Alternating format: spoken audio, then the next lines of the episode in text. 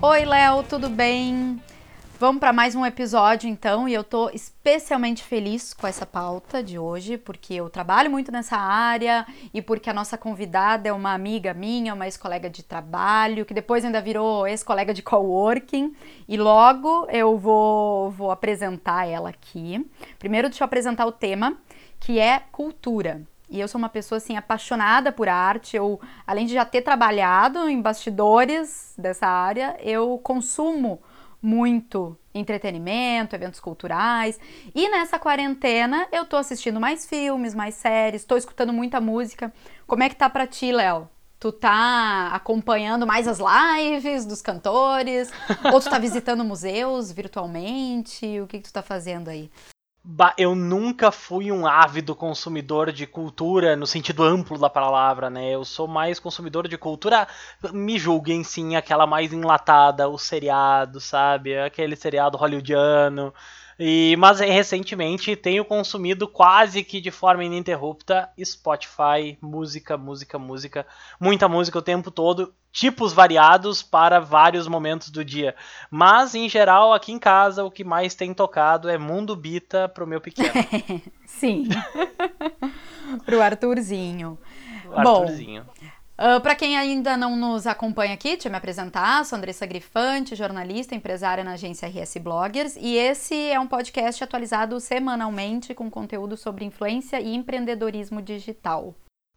E eu sou o Léo, pai do Arthur, especialista em direito digital, e esse é mais um episódio da nossa série sobre a pandemia do novo coronavírus e os efeitos nas rotinas de todos nós.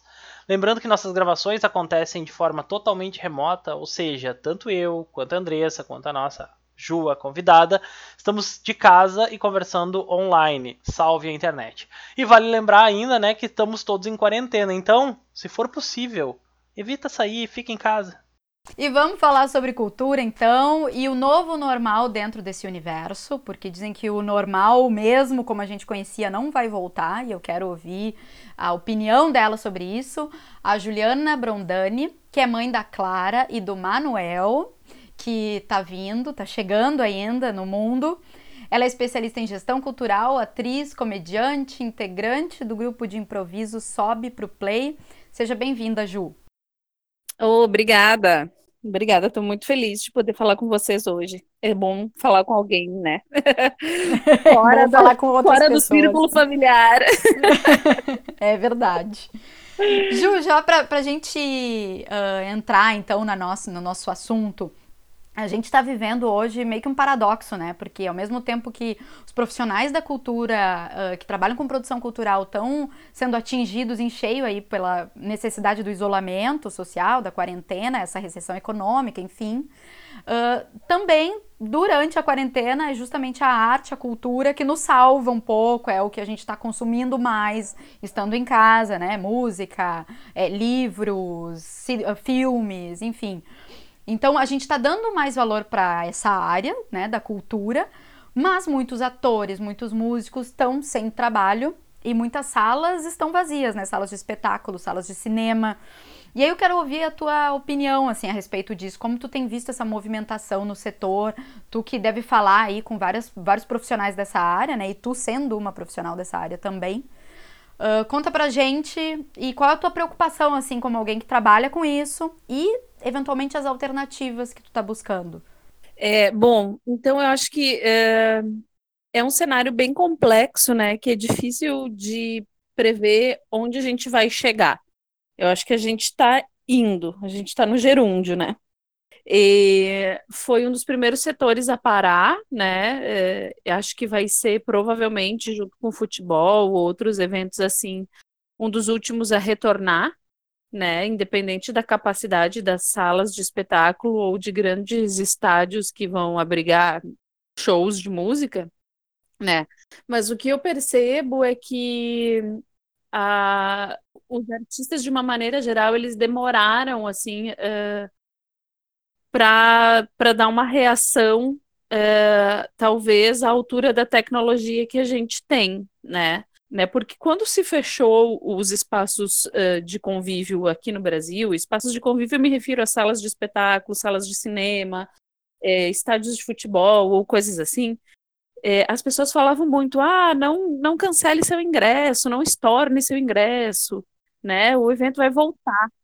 Mas quando a gente percebe que se cancela um evento do, de um porte desses, de uma feira de games ou de um, de um evento de criatividade como a SXSW, se cancela mesmo a edição. Quando se cancelam, se adiam os Jogos Olímpicos de um ano, uh, que era agora de 2020, para talvez, quem sabe, 2021, é porque o negócio é sério. Então é o momento da indústria do entretenimento se repensar lá na sua base, né, de como é que frui esse a cultura e o entretenimento para quem consome isso.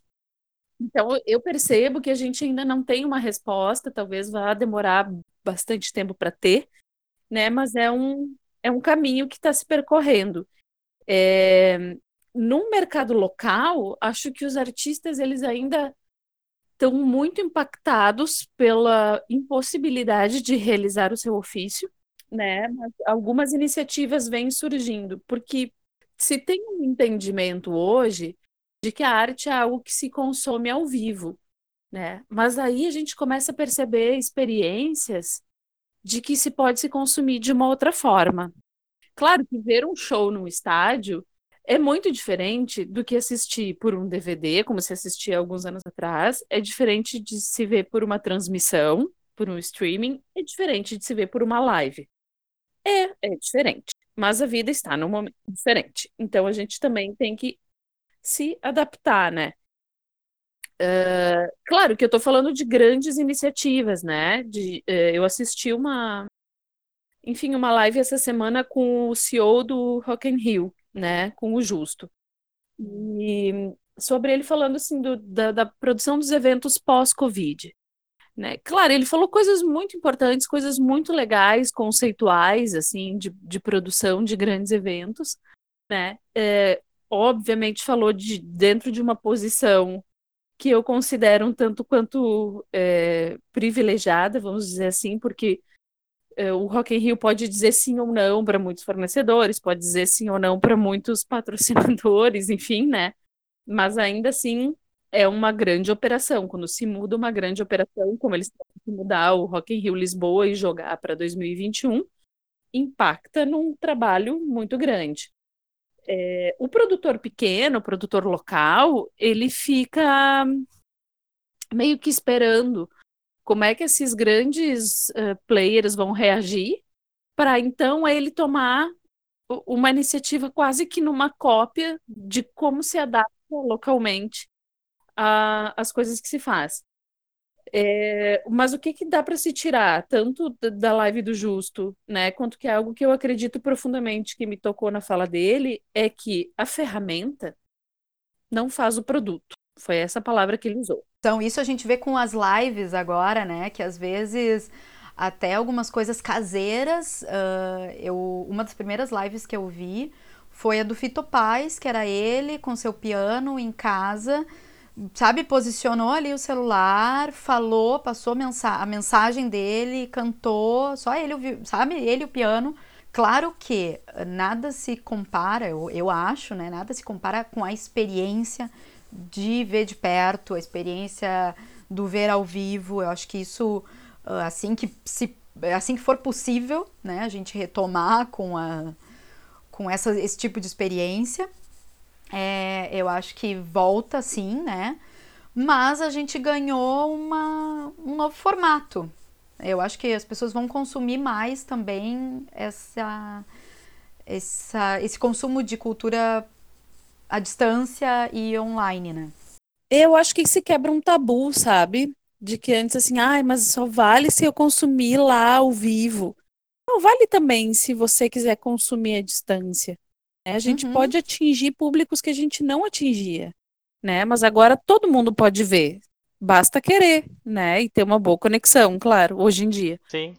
É, mas tu sabe, Ju, que a forma como esse conteúdo chega na pessoa também é importante, né? Porque como ele tá democratizado, tu tem que entender que não é todo mundo que tem acesso ao top top da tecnologia, ou que tem uma conexão estável, ou que vai saber baixar um aplicativo específico. Tu não pode ser burocrático, né, para fazer a, a, disseminação dessa, dessa cultura, né? Eu acho que é, faz parte da transformação, dessa mudança que a cultura está enfrentando também, uh, faz parte compreender o seu público e chegar nele da maneira mais simples. Porque usemos o exemplo da live. Tem algo mais simples do que abrir o Instagram e apertar no botãozinho ali da live? Hum, desconheço. Mas uh, não inventaram ainda, por exemplo, e isso foi algo que já foi aventado até, uh, monetização uh, de lives. Tu só acessar caso tu tenha feito um pagamento. Então tu pagaria o ingresso para acessar uma live. Uhum, não uhum. sei se vai emplacar nesse momento isso. É, é um movimento que eu vejo muito no mercado, assim, de tá, então conseguimos fazer a live, as pessoas realmente querem consumir um show, e aí rasgamos essa primeira, esse primeiro véu né? O artista quer se expressar e o público quer ver. Beleza, foi de graça, foi legal para todo mundo. Tá, mas e agora? A gente ainda vive numa sociedade capitalista que monetiza tá, as e os boletos? É o boleto, né? Que todo mundo tem. o boleto. Então, como é que se, como é que a gente convive com isso? Que preço a gente dá, né? Que como é que a gente mensura esse valor? E, e essa transmissão que ela parece se dissolver nas ondas da internet, assim, né? Ela, tá, ela tá muito fácil, muito acessível, porque talvez um dos do, das vantagens dela é que ela está sendo de graça. Talvez, ah, sei lá, quanta, quantos milhões de pessoas foram na, na live da, da Marília Mendonça. E isso, isso tu tá imaginando, na live da Marília Mendonça, os milhões de pessoas, vamos lembrar isso, que com um aparelho dependendo, tem espelhamento para TV, não sei o que, tu pode ter 10, tu pode ter 15 pessoas que moram na mesma casa, na mesma república assistindo. Então não é, a proporção não é um para um, diferente do ingresso. Exatamente, exatamente. Tem esse controle e tem o controle. E, e, também tem a questão assim: pessoas que não pagariam porque acham que, ah, não vou gastar meu dinheiro com isso. Ou porque não posso gastar meu dinheiro com isso nesse momento, mas que nem porque é de graça passam a consumir. Então, que outras maneiras o artista ou o produtor cultural, ou toda essa cadeia da, da, da cultura, né, da economia da cultura, como é que a gente ressignifica é, e mensura de novo esses valores a serem pagos e para quem? Quem agora vai ser muito importante na nossa indústria e quem vai se tornar obsoleto. Deixa eu aproveitar então, Ju, agora tu falando dessa parte de pagar os boletos, né? Agora que a gente entrou nessa parte e é justamente esse paradoxo que eu coloquei ele no início, é, eu fiquei lembrando assim, esse exemplo que eu dei do Fitopaz, por exemplo, ele ele foi um dos poucos que eu vi fazendo live assim sem falar marca nenhuma. Dava para ver que foi uma coisa que ele decidiu fazer. Uh, eu descobri, eu nem, nem sabia que ele ia fazer isso, descobri porque apareceu ali a live. Não sei se ele chegou a divulgar. Agora, outros tantos que a gente viu aí, mesmo Ivete Sangalo, Sandy Júnior, os, os artistas aí, as duplas sertanejas que já fizeram live, todas elas estão atreladas a grandes marcas, né? Então, ou seja, não é que eles estão doando ali o seu tempo e fazendo uma, né, tem ali algumas doações, tem um trabalho volun meio voluntário, entre aspas, ou tem um trabalho social sendo feito. Filantrópico. É, mas eles estão ganhando. Eles estão ganhando para fazer aquilo e tem gente por trás, inclusive, sendo paga. Tu vê que tem algum fornecedor ali, gente que está ajustando câmera, gente que está cuidando da parte técnica. Alguns tiveram até uma certa cenografia. Então tem um investimento e os artistas estão sendo pagos, né?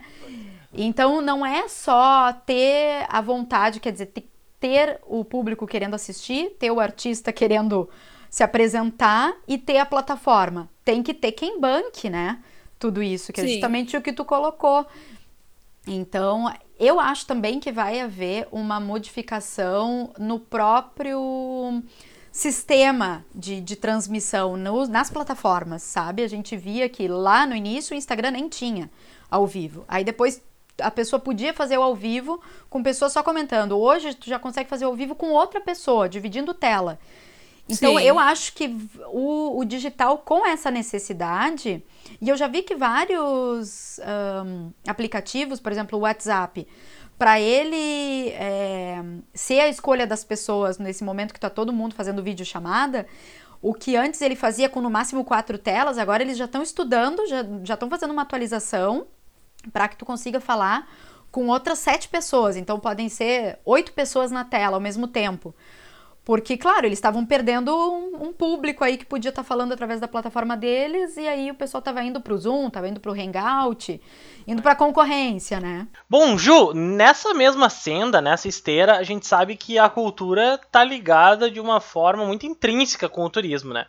Se nós formos pensar, por exemplo, a gente visita museus mais fora da nossa cidade, do nosso, do nosso local, do que destinos turísticos dentro da nossa cidade ou da nossa microrregião, né? Eu trago essa comparação porque recentemente foi noticiado sobre a medida provisória 948 e eu sou sempre o cara que acabo trazendo as leis para cá, né, que tratam as relações de consumo no turismo e na cultura durante essa pandemia, tá? Esse texto, para quem não sabe, resguarda o direito do consumidor e das empresas quando apresenta regras para cancelamentos e remarcações de serviços, reservas e eventos, que nós já discutimos em um episódio anterior sobre contratos. Nós estamos acompanhando diversos eventos serem remarcados para o ano que vem, como a gente falou agora há pouco, ou cancelados. Como é que tá esse entendimento entre os teus clientes e os eventos que tu participava ou que fazia a curadoria? O pessoal tem se mostrado flexível para remarcar ou muito do que estava na tua programação vai acabar nem sendo retomado? Então, dos projetos que eu faço gestão, a grande maioria vai ser remarcada, né? Vai ser transferida para uma data oportuna, mas são projetos dentro de uma esfera da indústria do entretenimento que são projetos ou pequenos ou médios, né? E que conseguiram se adaptar a isso porque não estavam atrelados a uma data específica, né? Então se consegue jogar isso adiante. Do ponto de vista do estorno do ingresso ou da troca, acho que a gente ainda não tem um estudo muito detalhado de quantos por cento dos ingressos já tiveram que ser devolvidos e quantos as pessoas toparam esperar uma oportunidade, uma nova oportunidade. Dados estão sendo coletados tanto pelo Observatório de Cultura do Rio Grande do Sul, que é encabeçado é, pela URGS, né, e, e também pelo Observatório de Cultura da Bahia, que eu tenho acompanhado. Estão tentando fazer esse mapeamento na indústria, assim. É, mas é uma, um impacto econômico muito grande, né? E eu não sei quanto o turismo é, hoje representa do PIB do Brasil, mas a gente sabe que a economia da cultura a economia criativa estão representando cerca de 4% do PIB total. Então é um número expressivo, né? Se a gente for pensar, e era um segmento econômico que vinha crescendo bastante. E tem pessoas que são super compreensivas, que mantêm seus ingressos, e ainda tem os que são altruístas, na minha opinião, que são os que compram ingressos antecipados para quando os espaços reabrirem. Uhum, né? Que é bem, é quase uma doação mesmo, é bem. Uma quase uma doação. Tem, tem muito espaço fazendo esse tipo de campanha, né? Assim como os restaurantes têm feito, tem muitos espaços culturais uh, privados, né? No, viram seus boletos chegarem em abril, estão vendo seus boletos chegar em maio, e não há uma perspectiva, né, sobre reabertura. Hoje eu estava falando com um cliente sobre isso. Ele disse: Ah, primeiro se adiou o projeto para julho. Aí ele, ah, vou adiar para quando? Eu disse: Para não sei quando. Deixa em aberto. Tem como deixar em aberto com o teu fornecedor? Porque não tem data e não é culpa tua né? Então tem pessoas que sim estão comprando ingressos a preços simbólicos para ver grandes artistas que talvez eles pagassem um ticket médio de 100, 120, vão pagar agora 20 pila. É, e aí eles estão fazendo isso como forma de ajudar os espaços para os espaços se manterem é, minimamente abertos, né, pagando ali o aluguel do local, porque normalmente esses espaços são espaços locados, né? É, manter o, o, mínimo da estrutura para a gente poder reabrir no futuro e aí poder ter essa programação uh, lá na frente. Para mim, me parece também como um respiro de vida, assim, né? É um ticket de esperança, assim. É, uma boa perspectiva. E eu acho que quem tem condições e consome arte, entende, né, a, a, importância que tem nas nossas vidas, eu acho que tem que fazer a sua parte. E lembrar também, né, que a gente fala muito da pessoa que está lá, que sobe no palco, né, mas uma sala de espetáculos fechada, isso daí impacta na vida de uma série de pessoas, né, é o cara da iluminação, né, o cara do som, é, a, é o pessoal, a equipe de limpeza. Então é realmente uma galera, não é só aquele cantor e a sua banda ou aquela peça de teatro, de dança. É, não é só o artista, né, que brilha, é. assim, é uma galera que, que faz o negócio girar, assim. Nesse sentido, hoje eu vi, até desculpa me desviar um pouco do assunto, mas eu sou dessas. Imagina. Mas eu vi uma iniciativa da Netflix muito bacana, que eles estão, junto com uma associação é, da indústria cinematográfica brasileira, disponibilizando um auxílio emergencial justamente para esses profissionais de backstage que não estão podendo gravar, participar das gravações dos produtos audiovisuais, né? Então é, ah, é desde que tu comprove que tu é um, um agente da indústria é, audiovisual e que tu está impedido de trabalhar em função do, da Covid-19, é, eles dão um, te dão um auxílio emergencial de R$ 1.045, que é mais ou menos o Olha salário só. mínimo. Nossa. Que bom, que legal. É mais que o governo. Sabia. Bem interessante. Sim. Bem interessante. Até eu ia puxar isso nesse momento, Ju. Eu tava esperando a minha deixa. Ah, né? Ah, olha aí, consegui encaixar essa. Uh, Recentemente teve o projeto de lei 873 de 2020, que inclui na categoria dos beneficiários do auxílio emergencial os artistas e profissionais da cultura, uhum. que antes não estavam contemplados na listagem original de, enfim, beneficiários. É, o projeto foi aprovado no Senado por unanimidade e agora tá na mão do presidente se vai sancionar ou vetar o projeto. E ele tem até 14 de maio para fazer isso. Uhum. Mas que bom que alguém pensou no, no, na equipe de apoio, na galera que faz o espetáculo acontecer, né? Pois é. O que, que tu acha, Ju, pra, na tua opinião, por que, que não foi incluído uh, no auxílio emergencial já desde o início? A categoria Ai, gente, cultural. Polêmica. Polêmica. É porque, assim, eu acho que tem, tem algumas uh, iniciativas, assim, nos últimos anos, de desqualificar todo esse setor econômico, né? Seja através uh, de projetos de leis que querem extinguir a profissão tanto do artista quanto de todo esse mercado, de toda essa cadeia produtiva, é, e isso é, é, algo que vem em curso muito forte nos últimos anos e que se tem lutado muito contra esse, essas medidas todas, distinguir a profissão mesmo, profissão artista, que hoje é uma profissão reconhecida, lá tem o seu código de profissão, não vai mais existir. Acabou. E também tem a questão é, dessa demonização das leis de incentivo à cultura, né, que que também são outro me outros mecanismos de fomento que a gente pode é, hoje é, usufruir profissionalmente deles e que são mecanismos muito sérios. Assim, um dia a gente pode até combinar um podcast só sobre isso, sobre mecanismos de de fomento e leis de incentivo. Ju, a gente já tinha aqui essa pergunta, porque a gente vai perguntar sobre lei de incentivo, tu trabalha com isso. E antes eu queria que tu explicasse de uma forma, claro, mais sucinta, assim, para quem é leigo e está nos, nos escutando, porque a parte dessa demonização, entre aspas, da, da arte, da cultura, vem desse não entendimento do que é a Lei Rouanet, a famosa Lei Rouanet, né?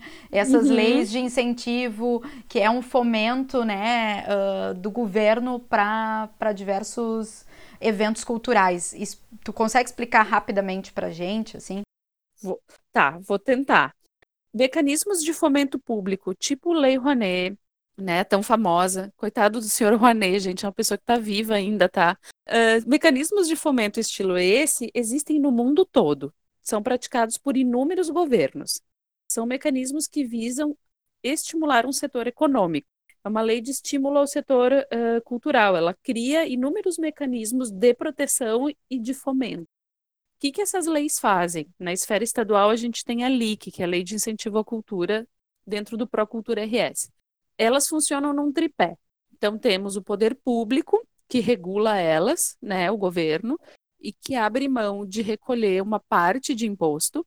Temos o produtor cultural ou o artista que propõe o seu projeto, se aprovado pelo governo, ele ganha o direito de captar junto à iniciativa privada recursos para executar esse projeto, para pagar a conta do seu projeto e não depender só da venda do ingresso. O produtor tem que tomar algumas medidas de democratização de acesso e de contrapartida social, além de prestar contas do dinheiro investido no projeto. A empresa que investe o dinheiro no projeto, ela tira o dinheiro do seu caixa no momento do investimento e ela vai, depois, com o seu recibo lá de investimento no projeto, apresentar ao governo e pedir a isenção fiscal do imposto compatível, seja na esfera federal, na esfera estadual, na esfera municipal. Isso acontece para cultura, para o esporte e para assistência social, através do Fundo Criança, do Fundo Idoso, de outros fundos, tá? É, é muito. Eu, eu enxergo com, com uma visão assim até um pouco triste essa uh, demonização que tem em cima só da lei da cultura, né? Sendo que existem tantos mecanismos iguais a esse de isenção fiscal. É, por que em cima da cultura? Por que, né, tudo isso? Enfim, tem essa perseguição chata que a cultura faz pensar, né? Ela desconforta, desconcerta. Eu não sei se eu fui assim clara o suficiente. eu acho que foi, eu acho que foi. É bom lembrar que hum, esse tipo de incentivo ele faz com que a cultura chegue a regiões do país que talvez de outra forma não teriam como ter acesso sabe? A, a uma sala de cinema, a um espetáculo infantil, a um espetáculo de dança. Então, é uma forma de inclusão muito necessária, assim, é essencial.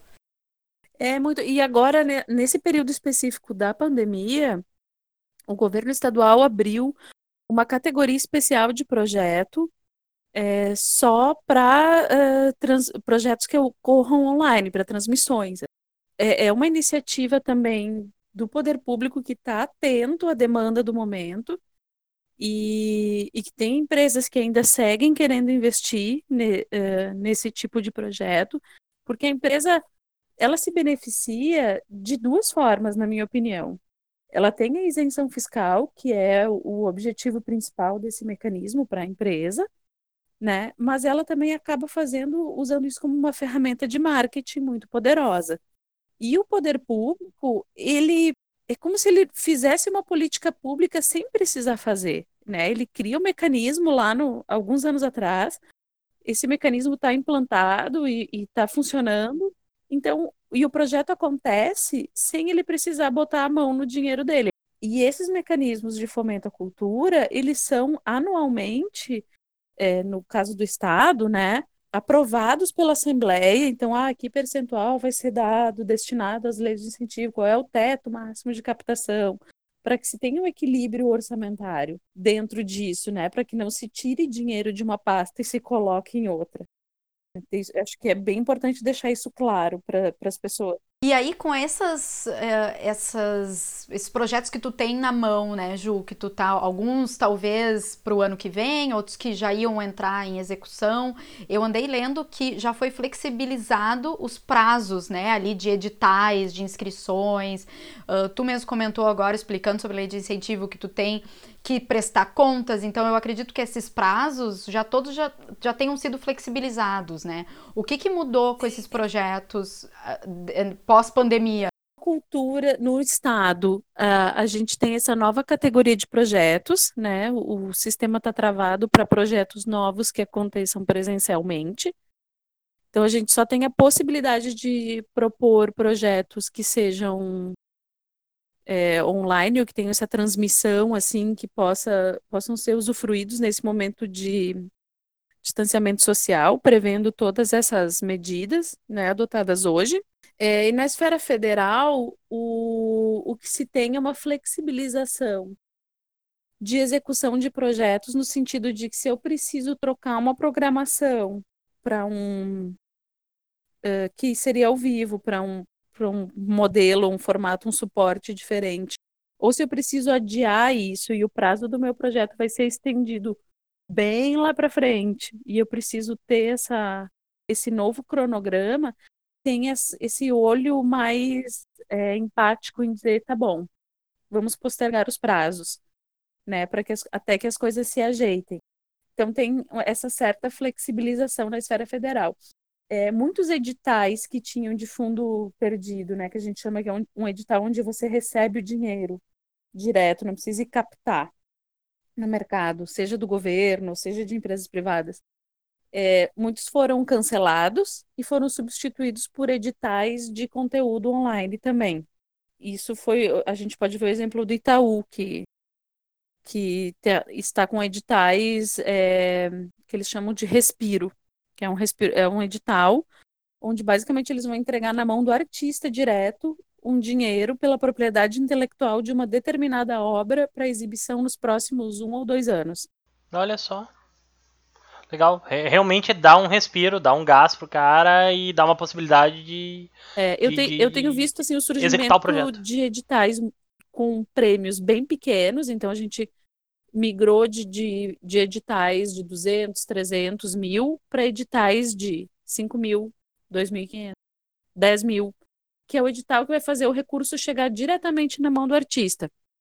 Assim como tem esses fundos emergenciais para ajudar uh, a equipe técnica, né, ou a equipe de produção, tem editais onde o dinheiro vai chegar direto na mão do artista, daquele pequeno artista, né, daquele artista que, que perdeu a sua exposição, daquele artista que perdeu a publicação do livro, que perdeu a temporada da, do espetáculo de teatro.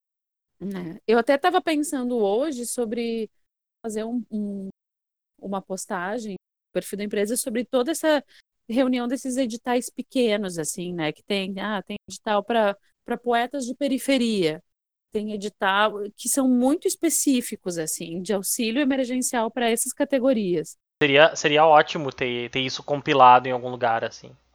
Uma curadoria quase. É, é, porque eu vejo muitas, muitas, muitas iniciativas. Enfim, eu sou bombardeada por todas essas informações. As pessoas acabam me mandando assim: olha esse, olha esse, olha esse. Mas, né, eu como gestora fico assim: tá, legal, maravilhoso, que bom.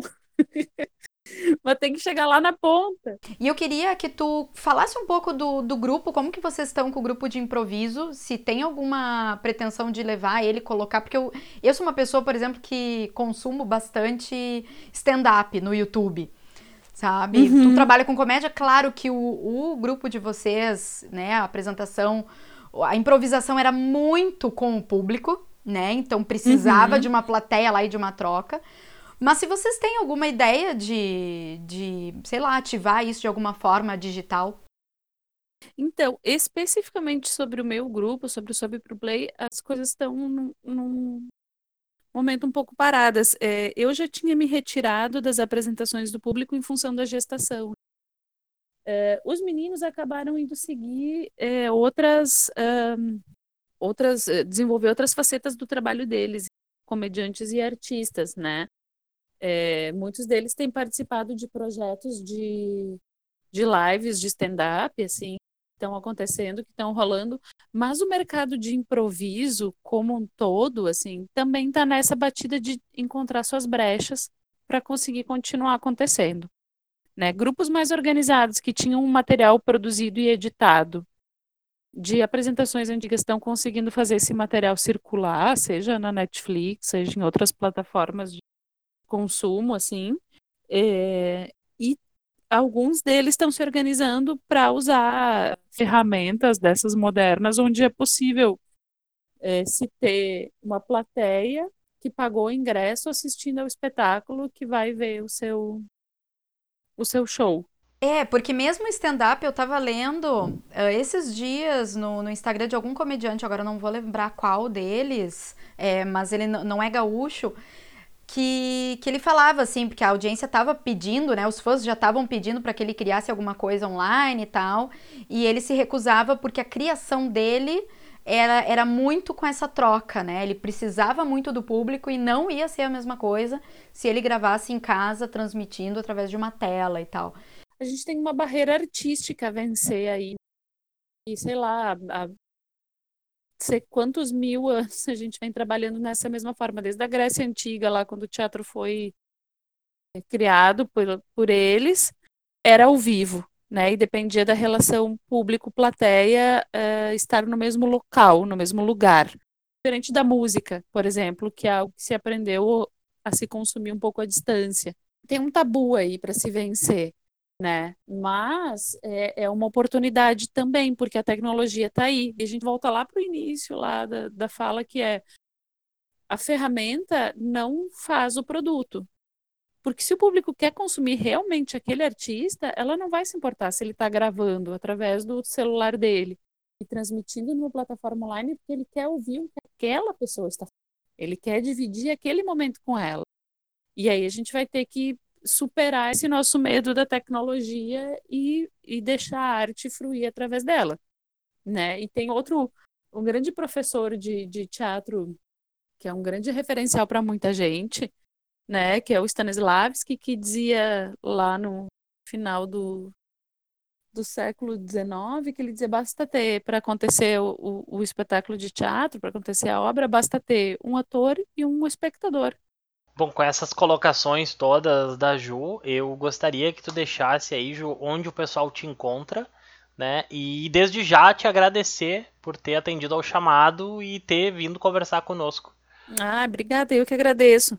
É, então, onde as pessoas me encontram, uh, pode me procurar no Instagram, é, é arroba ajubrondani, e ali, é, além das coisas da minha vida pessoal, eu costumo compartilhar as coisas da minha vida profissional. É, e aí pretendo também fazer essa, esse compilado dos editais, enfim, de tudo mais. É algo que que está muito forte dentro de mim. Quero fazer agora antes do Manuel chegar, então nas, nos próximos dias já. Uh, uhum. Depois, é claro, eu vou dar uma paradinha para ser mãe um pouco. E aí, logo Justo. em seguida, eu volto. e espero que quando eu voltar, a gente possa se encontrar além da, da alternativa virtual, que a gente possa se presencialmente também. Então, espero poder voltar em breve com o Sobe Pro Play. Também dá para seguir o, o, perfil do grupo, que é arroba Sobe Pro Play, é, nas redes sociais. E espero que a gente logo possa voltar a se apresentar nos comedy clubs, tanto de Canoas quanto em Porto Alegre, para ou nos teatros, para poder ter esse contato de novo quente com o público. Isso, e olha, eu sou suspeita, eu já fui assistir três ou quatro vezes o Sobe Pro Play e morro rindo todas as vezes. Tô louca pela, é, tem pela que ir, próxima. Léo, é bem bom. tô, tô curioso, tô curioso, tô curioso. Mas, gente, lembrando então, se tu chegou até aqui, nosso financiamento coletivo tá firme e forte lá no PicPay. Pesquisa por Influcast lá no PicPay. E também tá na descrição do post todas as informações, os links, os perfis e tudo mais. Sigam a gente nas redes sociais em arroba escuteinflucast lá no Instagram, tá? Ju, muito obrigado por ter vindo, muito obrigado por ter conversado conosco. Uma boa hora para ti. Obrigada. E até a próxima. Até a próxima, querido. Foi um prazer. Beijo, Ju. Foi um prazer conversar Beijo. contigo aqui. Beijo. Obrigada pelo convite, adorei.